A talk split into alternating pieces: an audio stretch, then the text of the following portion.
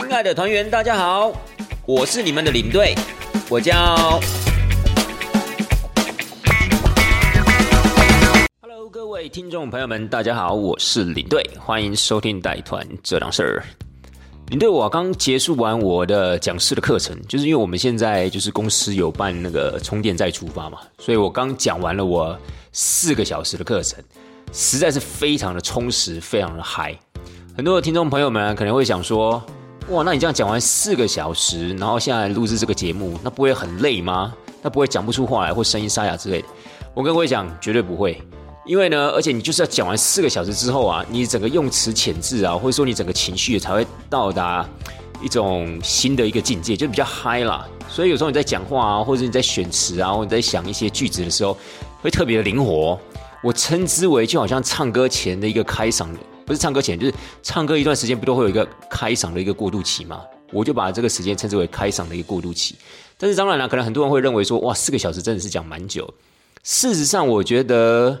你认真的把这四个小时讲完，其实会真的蛮累的哦。可是你不能让自己休息太久，比如说我现在接着我这个节目，如果中间隔了一个小时的话，我觉得我大概就没有体力啊再去录制节目了。可是如果只隔十分钟、十五分钟，你大概还可以维持就是祭奠的一个活力，你就会觉得现在才刚开始，火力全开那种感觉。所以其实我后来在录制节目的时候，我也蛮常放到这种我刚好上当呃上完这个讲师的课程之后的这段时间，我就把它拿来录制节目，我觉得效果特别好。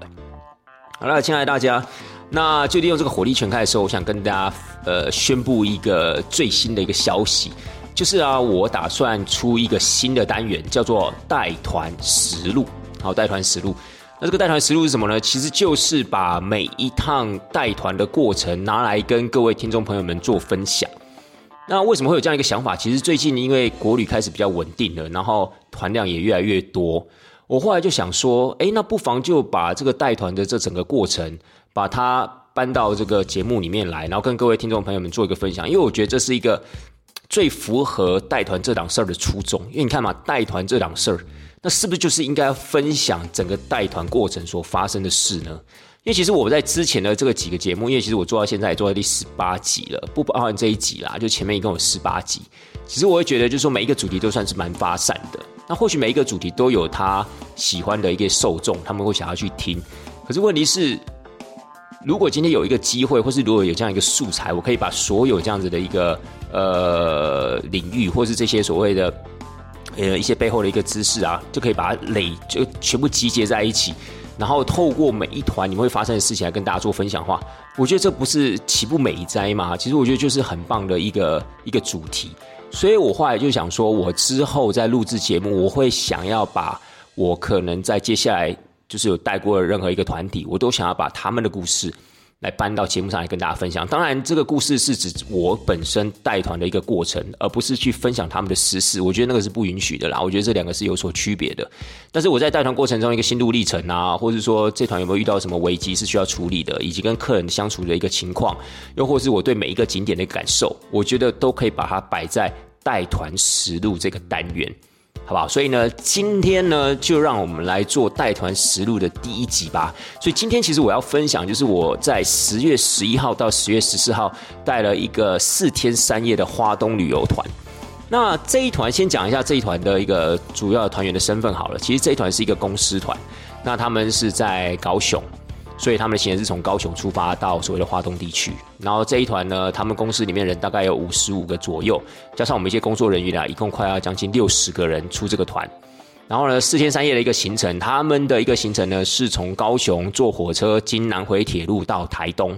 然后再从台东呢搭游览车继续北上，一路玩到花莲，最后从花莲火车站搭火车回到高雄这个样子。然后整个行程是四天三夜。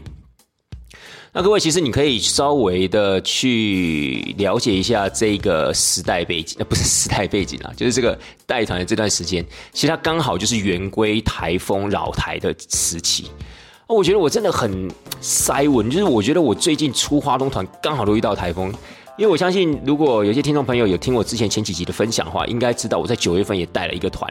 刚好也是要去花东，然后也刚好遇到台风。那那个台风我记得叫灿树。我还特别在那一集的节目里面有跟大家分享，就是说我的运气我觉得很好，就是我们这一团虽然。出发之前，就是那一团是出发之前呢，其实中央气象局其实宣布了这个台风是非常非常有史以来很大的一个台风，结果没有想到它快要抵达东部的时候来一个急转弯，所以那次的台风很幸运的对我们那一次的行程没有造成很大的一个冲击。我甚至还说，就是其实大部分都是多云的情况，甚至到了行程快要结束的几天还出太阳。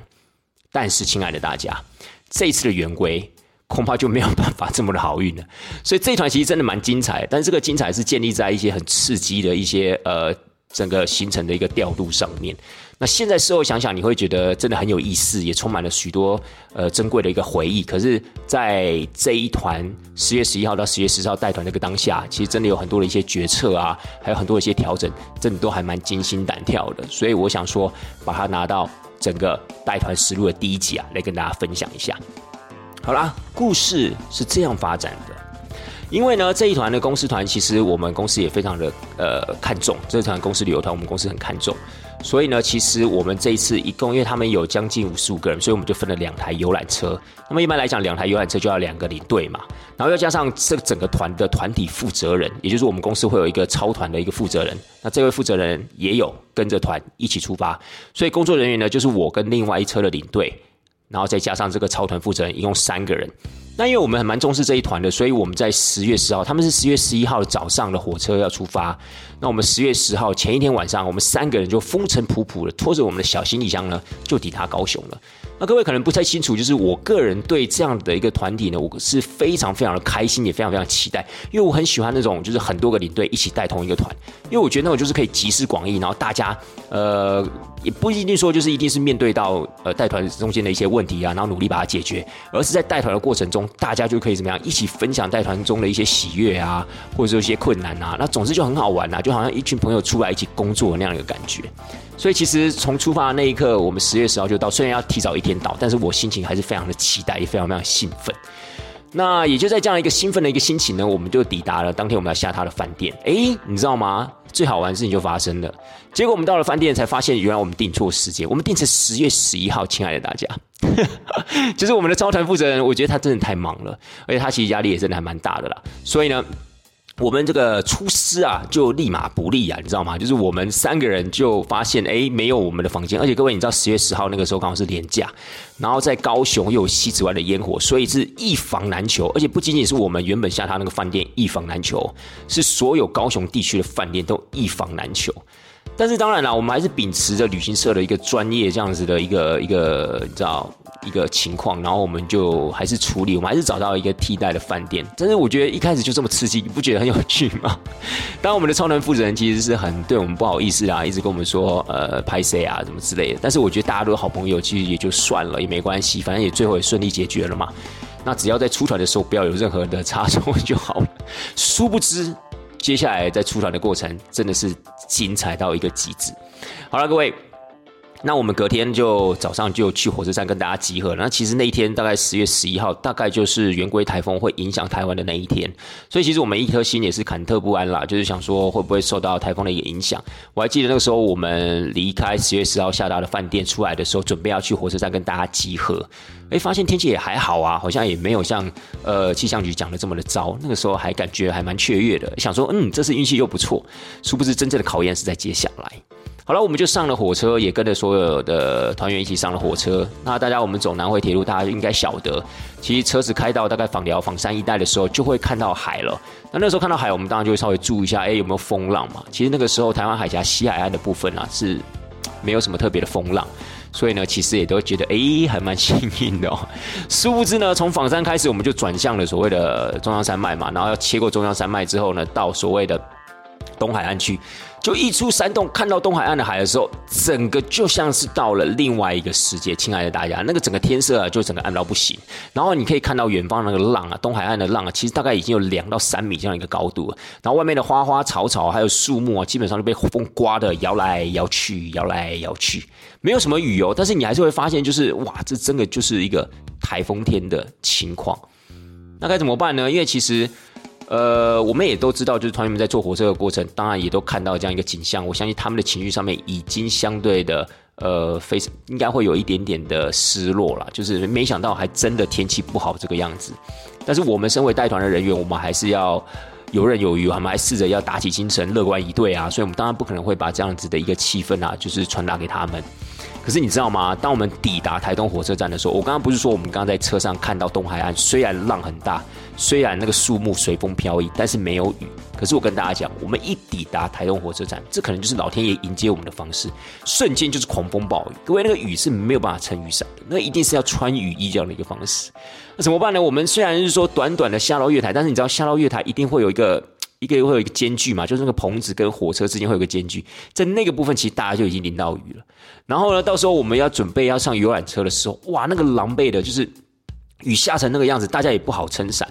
那因为我们又要。提着我们的行李准备要上游览车，可能那些行李啊要等着司机帮我们放到那个那个车厢里面。他那边忙的啊，跑的啊，然后呢，大家行李一丢啊，就冲上车这样的一个感觉。然后我们当然就是秉持一个服务的精神，所以我们还是要看守那些行李，然后一个一个把它送进游览车的肚子里面。你就知道那个有多狼狈。那当然我知道大家的心情可能就就很荡啊，就很失落啊。啊，怎么这么麻烦？就是下雨本身就是一件麻烦的事。殊不知，这个时候还有更晴天霹雳的一件事情。这个时候呢，我们原本中午订的餐厅打电话来跟我们说，没有办法接人哦。他说，这种天气底下，我们这个地方没有办法用餐，因为我们是一个半开放的空间。如果你想要你的客人呢，就是一边吃饭一边淋雨的话呢，你就带他们过来啊，不然的话，我们差不多这边收一收啊，我们就要打烊了。各位，那个时候已经是十点半了，然后又是一个连假期间，这个时候你跟我们讲说，你现在不接人。啊，你是不会早一点打电话来吗？你这样的一个台风的一个情况，你不是应该要蛮有经验的？毕竟你是台东靠近海边的一个餐厅，结果你现在才打电话告诉我们没有办法接客人，没有办法接团，然后我们瞬间要赶快想下一个选择，所以你就知道那时候两台游览车就停在台东火车站那地方，动都不敢动。为什么？因为我们不知道餐厅会选择到哪一个地方，所以也不好跟司机讲说我们就开车，司机会问你说啊啊啊要开到哪里？啊，那个餐厅不是不能去啊？我们现在要干嘛？所以我们就两台车呢。当客人都上了车，行李都放好之后，我们就停在台东火车站，大概二十分钟左右的时间，在干嘛？在找餐厅啊，各位。就是呢，我们要试着去找一间餐厅，在这样廉价期间、风雨期间，还要有这样的一个备料，然后可以容纳六十个人的餐厅。但是果然皇天不负苦心人，还真的让我们在市区啊找到一个也是类似原住民料理的餐厅。因为我们本来找的那个餐厅呢是在台十一线海岸边，是一间原住民料理的餐厅，也是很有特色啦。但事实上，餐厅说的也没错，它是一个半开放的空间啊。如果真的遇到风雨的话，其实是没有办法用餐的。那我们后来也很幸运的在市区有找到了一个，呃，也是类似原住民餐厅。哎，你知道吗？结果客人吃完之后。还称赞有余，就是说，哇，你们选这个餐厅真好吃。我不知道是不是因为大家因为可能期待就是比较没那么高，所以后来受到的那种反馈呢，就会特别的一个明显，就觉得哎，没有很高的期待，当然就不会很高的一个失落嘛，就觉得哎，还蛮好吃的这样的感觉。所以啊，第一关啊，算是这样子低空飞过，就是至少让客人啊还满意我们这样子一个调整，这样餐厅的一个选择。好了，到了下午期间。本来呢是要去一个叫台东森林公园那个地方骑脚踏车，但是风雨交加，各位怎么可能去骑脚踏车？那有那那也太夸张了。所以我们只好找了一个替代的一个景点。各位你知道我们找到哪里吗？我们找到了初鹿牧场。没错，你没有听错，就是在鹿野的出入牧场。各位扪心自问，各位听众朋友们，你们是不是已经很久很久没有去过出入牧场这个地方了？我并不是说呃呃呃，就是看不起初鹿牧场这个地方，我只是觉得它是一个还算蛮老式的一个景点啦。就像在花东一些地区，其实有一些比较新的景点或者比较新的一些活动啊的位置，其实都比初鹿牧场要来的有名。所以初鹿牧场我还记得，应该是以领队我的年纪，大概就是国中、高中啊毕业旅行或是校外旅行的时候会去的景点。殊不知呢，我到那个地方之后，我还发现，哎，真的哎，跟我国高中的时候看到的都没有什么太大的一个改变。那各位说为什么会选在那个地方？因为其实，在台东真的没有一些什么室内景点好选择，尤其在台东市区。所以呢，我们就只好选择这样子的一个出入牧场，可以让大家在那边喝喝咖啡啊，吃吃冰啊。如果有机会，你还可以喂喂小动物呢。殊不知那天的风雨已经大到连小动物都不屑出来吃我们手边的饲料，你就知道那有多尴尬。我们本来预计啊，在土牧场应该可以混个一个小时到八十分钟，我们还安排了一个 DIY 的行程，结果没有想到那个 DIY 呢是做那个所谓的防蚊液，二十分钟不到，各位就做完了。然后呢，风雨交加的环境呢，客人也不知道要去哪里，就是团员们也不知道去哪，所以他们只能在不同的咖啡厅里面在四处乱窜，然后就以那种所谓的避避风雨那样子的一个情形呢，就是当做是乐趣这样子，就你跑到这边来，我跑到那边来。但是我觉得也是还蛮幸运的，就是这这团的团员。普遍的年纪都还蛮轻的，就是他们公司的员工，因为他们是员工旅游嘛，所以普遍的员工都还蛮年轻，所以大家遇到这个状况还都蛮能自己找乐子的，就是吃冰的吃冰，吃鸡蛋糕的吃鸡蛋糕，然后小动物是没办法喂啦，那其他时间大概就是坐在那个地方聊聊天之类的，因为其实大家也都能感受得出来，就是实在是没办法，那提早回饭店也没有办法拿钥匙啊，所以就只好在出入牧场那个地方稍微待一段时间。好了，结束之后呢，我们就。返回台东市的路上，因为我们就准备要进饭店拿钥匙了。我还记得那个回程的路上啊，我们就让团员们唱歌，基本上他们自己选择了。那我个人也认为这一团呢，大大的提升我在国旅团上的一个点歌的能力。亲爱的听众朋友们，你们一定不会知道，原来在车上点歌也是一门那么大的学问。它其实。现在没有人在看歌本了，各位，你们可能还以为哇，那不就看歌本点歌就好吗？不是，用手机就可以查到歌曲的号码，然后直接呢，就是客人直接用麦克风讲出那个所谓的歌子歌名的那个编号，然后我们就可以直接在司机旁边的位置直接点歌了。所以没有歌本这回事了，歌本已经是一个 old school 这样子的一个形态。所以你知道吗？我也是第一次就是在车上点歌点的这么的过瘾。那当然，我会觉得就是说，其实每一个人出来玩的感觉不一样啊。年轻人嘛，你又知道。前一阵子因为疫情，然后 KTV 也封了一阵子，所以大家这一次出来，哎，刚好找到一个可以唱歌的一个点，然后大家又可以同乐，其实是非常非常好的一个一个情绪。那当然就让大家唱歌啊，我觉得这个是也是无可厚非，也是很好的一件事情。只要快乐，做什么都可以。尤其又是台风天，好了，各位，我们就回到了饭店。那我还记得那天饭店的晚上，我们吃完了自助餐之后呢，晚上还要帮大家安排了一个按摩的行程。就是我们在台东市区还特别找了一个很不错、还蛮有名气的一个按摩的一个地方。为什么呢？就是要补偿这一天什么行程都没做到，然后去了一个出入牧场那样的一个感受。我们把就是因为隔一天我们本来是要做热气球，但是热气球其实在晚上，应该讲说在傍晚，第一天的傍晚就跟我们通知说啊，不可能飞了，因为隔天的风雨也一定应该会很大，所以就取消了热气球。你想想看，第一天脚踏车也没骑，第二天早上热气球会被通知取消，团员们当然是很荡啊。所以我们当然试着要找一些乐子给他们，所以我们就把那热气球的费用把它挪到所谓的按摩，就看想要按摩人就可以去按摩啊，不想按摩人到时候我们会退费这样子，就退热气球的钱。那也幸好啦，就是按摩那家店的林大哥、林老板其实还蛮帮忙的，瞬间帮我们找出了很多的一些师傅啊，临时调来的师傅哦。因为那天台风天啊，师傅大部分就很早就下班了，临时找回来，然后帮我们按摩，这样子也算是稍微的弥补了一些团员们的一个感受，就是起码哎，晚上还有一个这样蛮新鲜的一个行程。谁会想到今天去台东还可以去按摩？而且本来想说啊，如果真的有按摩的话，搞不好骑完脚踏车按摩会更舒服，但是没办法，我们就在风雨之中呢。让大家一批一批的去按摩，其实也也也挺好玩的。好了，第一天就这样结束了。那本来想说第二天呢，应该风雨应该会稍微和缓吧，因为其实随着圆规台风呢从巴士海峡慢慢的往西边移动，理论上风雨应该会越来越小才对啊，因为它会渐渐的远离台湾。殊不知呢，刚好碰到一个外围环流特别强劲的台风，所以呢这个外围环流就一再的影响我们的行程，一直到最后一天呢，各位好。先不说，我们还是讲第二天吧。那第二天呢，我们一样带着一个期待风雨变小的心情出发了。但是事实上，在我们一路，因为我们第二天的行程啊是要到关山吃午餐。本来早上是要坐热气球，但是因为取消了嘛，所以他们的主办人就是公司员工旅游的主办人就说：“好吧，那我们就在饭店待晚一点点。”所以我们大概十点半从饭店出发。那刚吃完早餐，又要去吃中餐，不是很奇怪吗？所以我们又想尽的办法找了一个室内行程。各位，你们想想看哦，因为各位听众朋友应该都有去华东旅游的经验，尤其在疫情期间，我相信华东搞不好也走了几次，跑了几次。你们从台东到关山的路上，有没有什么室内景点可以推荐给我们？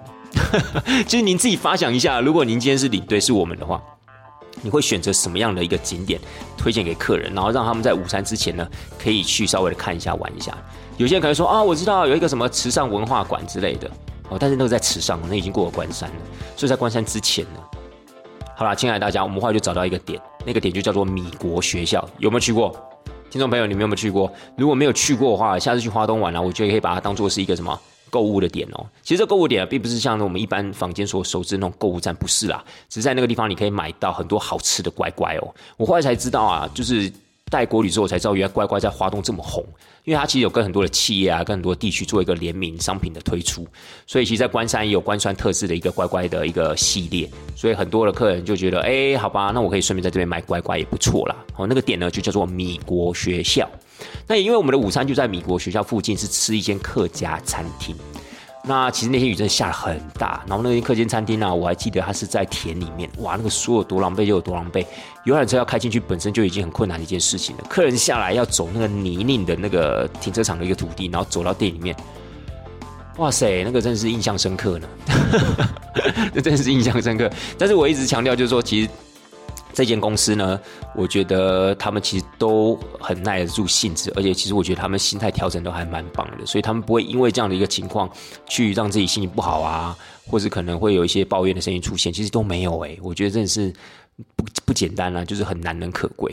好了，不管怎么样呢，吃完中饭之后，下午我们就前往了我们这次行程中的其中一个亮点，因为毕竟前面的热气球的亮点已经被取消了嘛。那么在整个行程的第二个亮点啊，其实就是要去一个叫芝罗部落一个稻田餐桌。听众朋友们有听过吗？其实我觉得这个点不错诶，我之前没有来过。那我相信大家大概也都猜得出来了。你们这次台风行程怎么可能做得了稻田餐桌？你告诉我，事实上也真的没有办法，因为那个稻田呢，我们在去之前，那个支罗部落的工作人员就打电话跟我们讲说，哎，你们可能没有办法在稻田里面用餐哦，除非你想要就是大腿以下都泡在水里哦，这样子的话你才有可能用餐。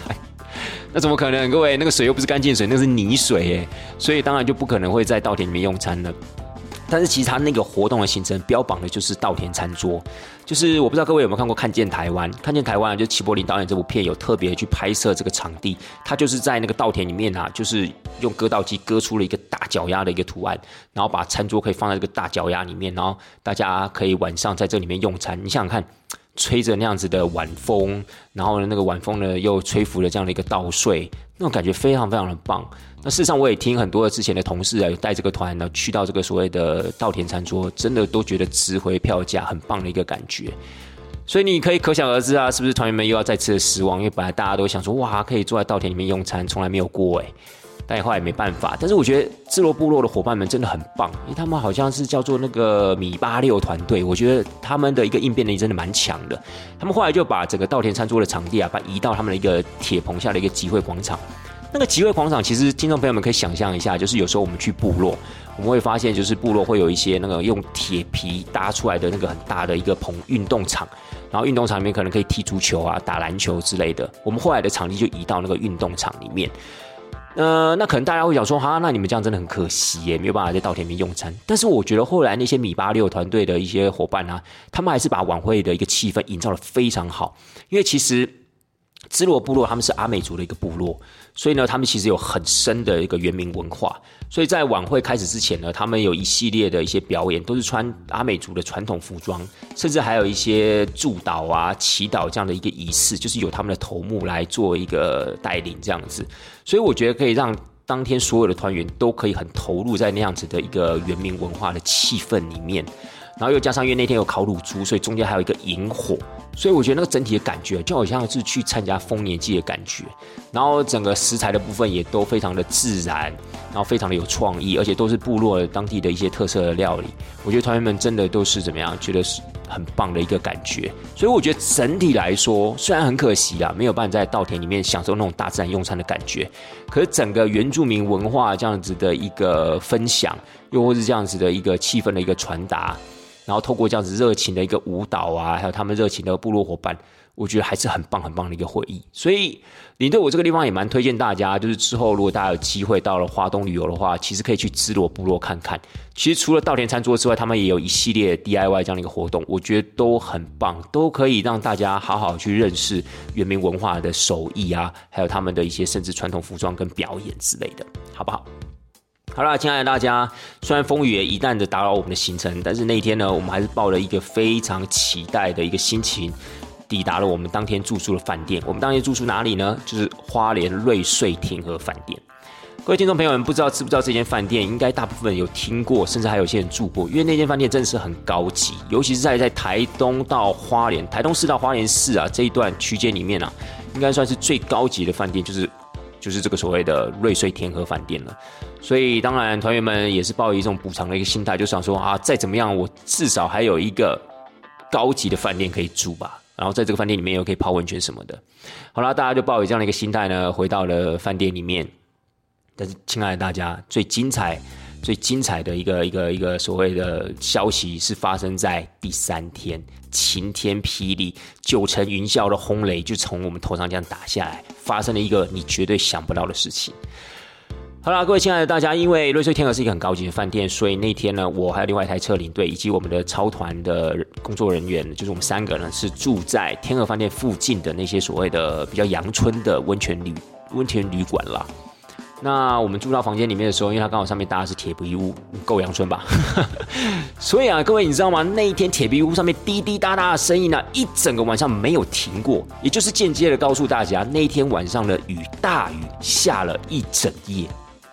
那其实呢，隔天早上起来，我们到了天鹅饭店里面去用餐，因为我们其实是可以在里面用餐，但没有办法住在里面，我们就继续用餐。其实我们用餐的时候，每一个人其实都有一点点不好的预兆，因为这个雨下了一整夜。各位你知道吗？我们在第三天要入住的饭店是泰鲁格国家公园里面的三月村。我不知道大家对三月村有没有了解？三月村其实就在泰鲁格国家公园内部，然后它是属于一个泰鲁格族所经营的一家度假饭店。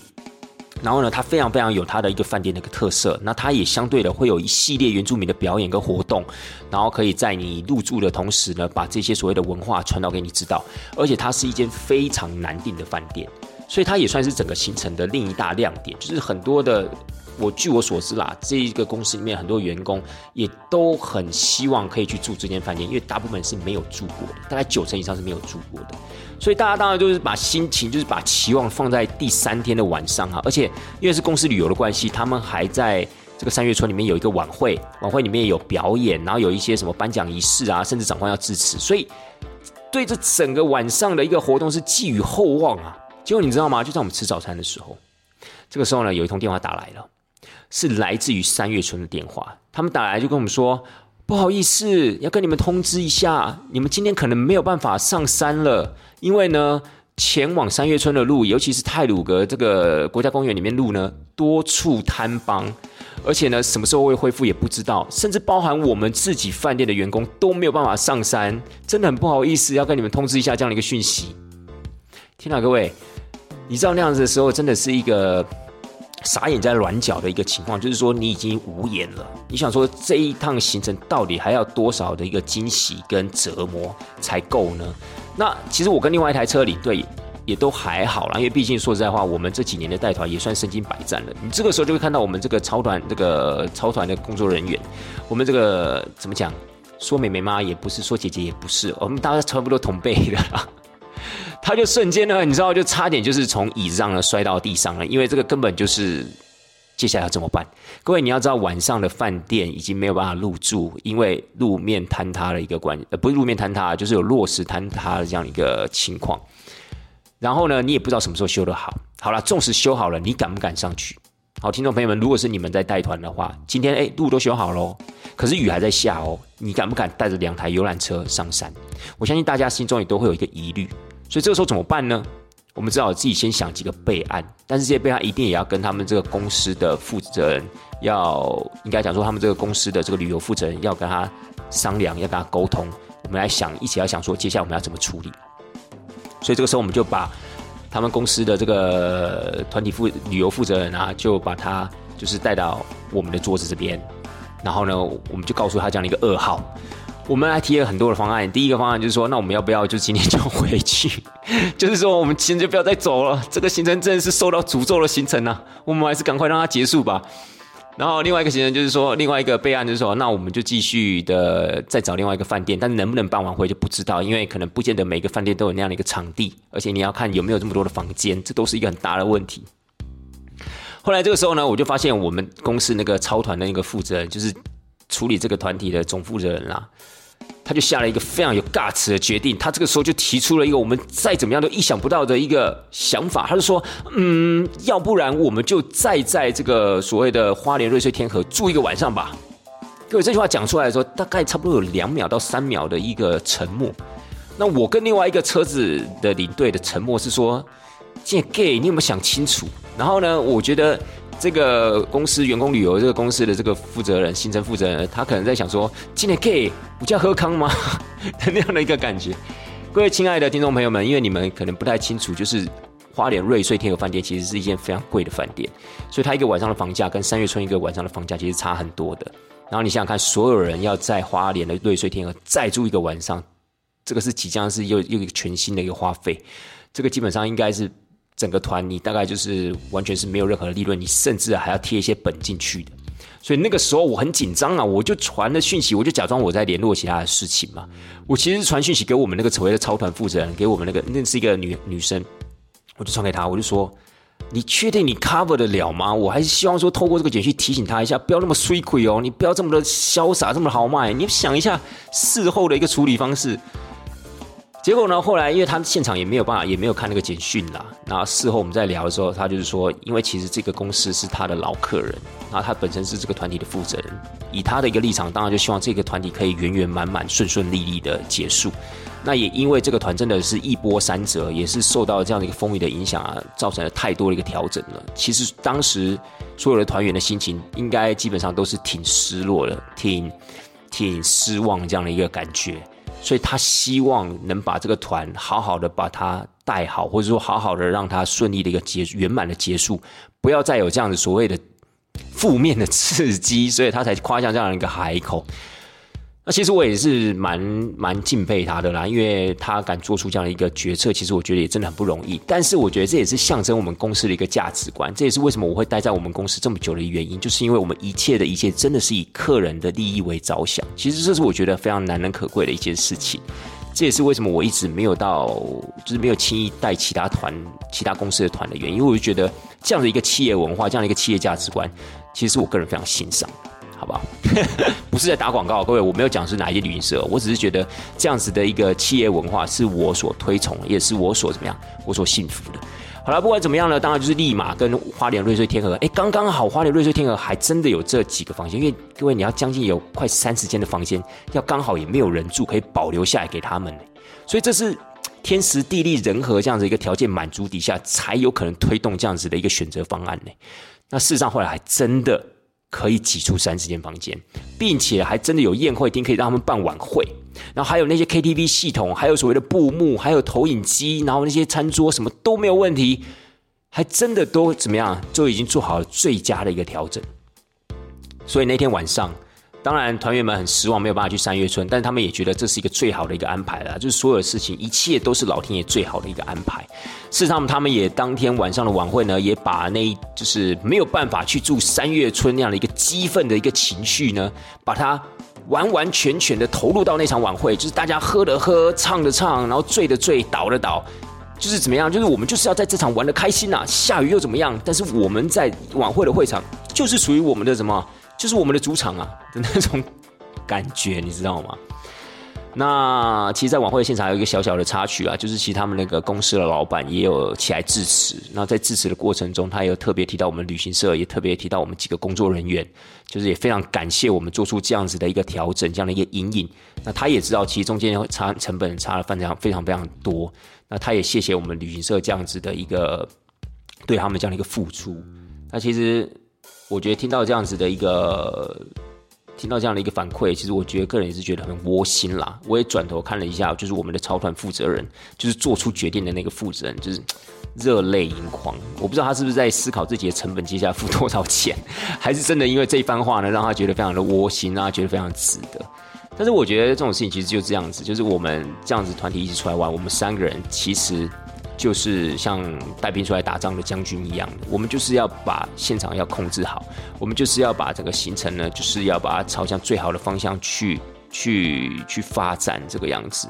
那当然中间可能会有团员们的一些疑虑啊，可是问题是，就是如果到最后他们认可我们这样的一个做法，然后我们也真的就是经由我们的努力把所有这样的一个困难都弥平的时候，我觉得那样的那一刻的一个感觉，其实是最最最棒的。那就是一种团体合作的团体合作的一种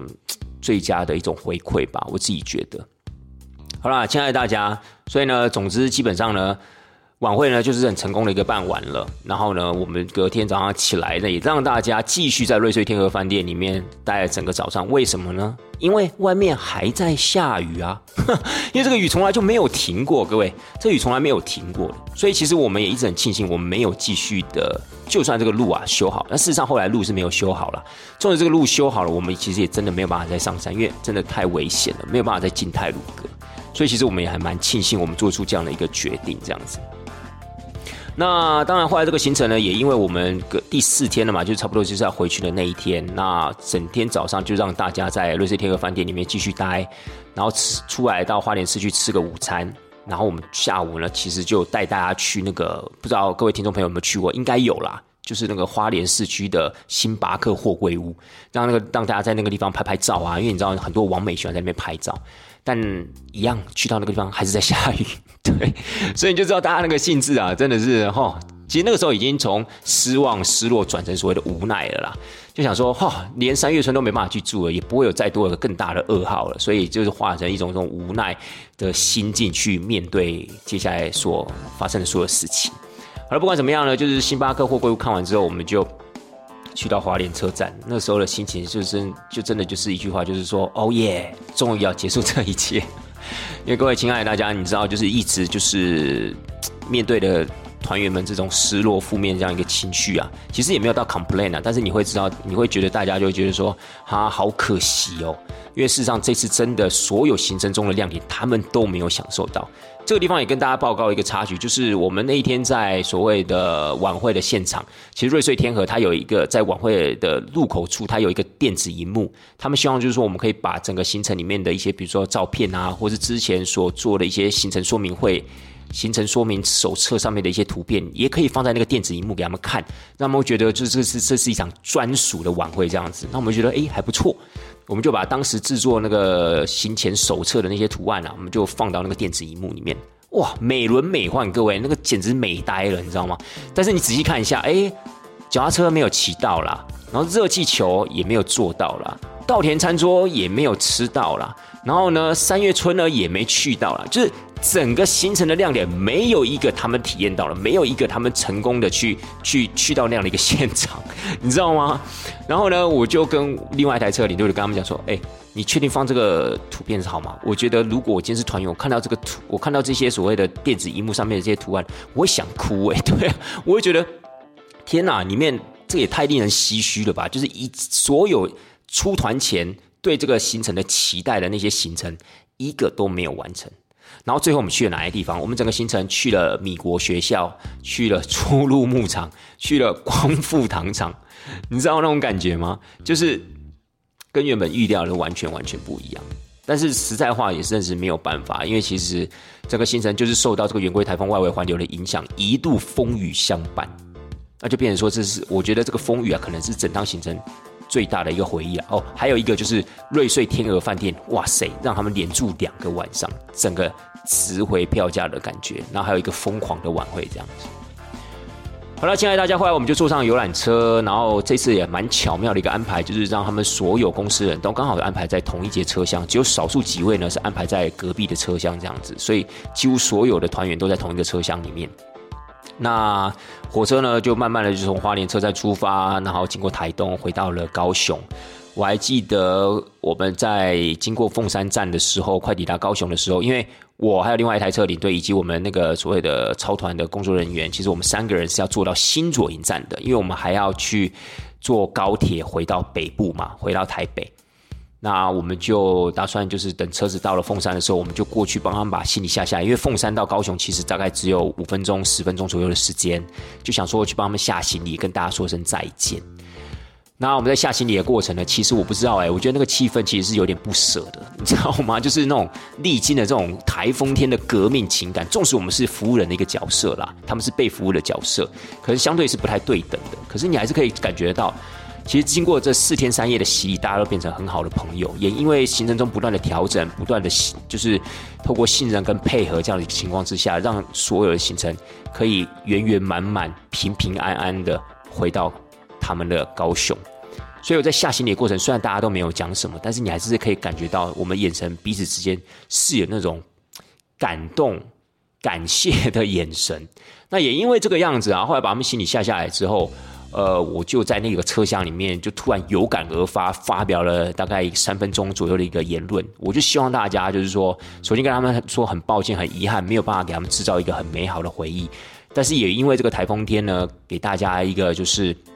大家凝聚在一起的这样子的一个感动，然后我们也不仅是我们领队服务你们的角色，又或是你们是一个参加团体旅游这样一个角色，我们大家都集思广益，然后一起面对那样的一个困境，也一起做出一个专属于我们的一个回忆。对，就是风雨的回忆，台风的一个回忆，讲的不是很好啦。事实上，但是你还是可以感觉到，大家就是虽然没有到热泪盈眶，但是大概也是眼角有泪光这样的一个 感觉。我觉得就是一种感情的凝聚吧。然后我觉得大家后来就在他们下车的时候，我们也互相的珍重再见，希望下次还有机会可以服务大家这个样子。然后我记得大家全部下车之后呢，就剩下我们三个人，然后 那种那种感觉更棒，就是嘿。不简单哦，我们就是一起啊，克服这样的一个困难，把这样的一个行程啊顺顺利利把它完成了，把它带完了。所以其实我还是很喜欢这样子一个团体，团体大家一起努力达成一个目标那样的一个感觉。那这个这个地方呢，我也要利用节目谢谢我另外一个车子的伙伴，另外一台车领队。那也非常感谢这个超团的一个人员，就是非常谢谢这个团体的负责人。那也谢谢，也因为他们有两个。那也因为他们两个在，所以让我有更大的一个勇气去面对这样的一个困境，然后跟着他们一起合作，把这样子的一个困难解决。这所谓关关难过关关过，我们成功的把它做到了，真的是很棒啊，真的很棒。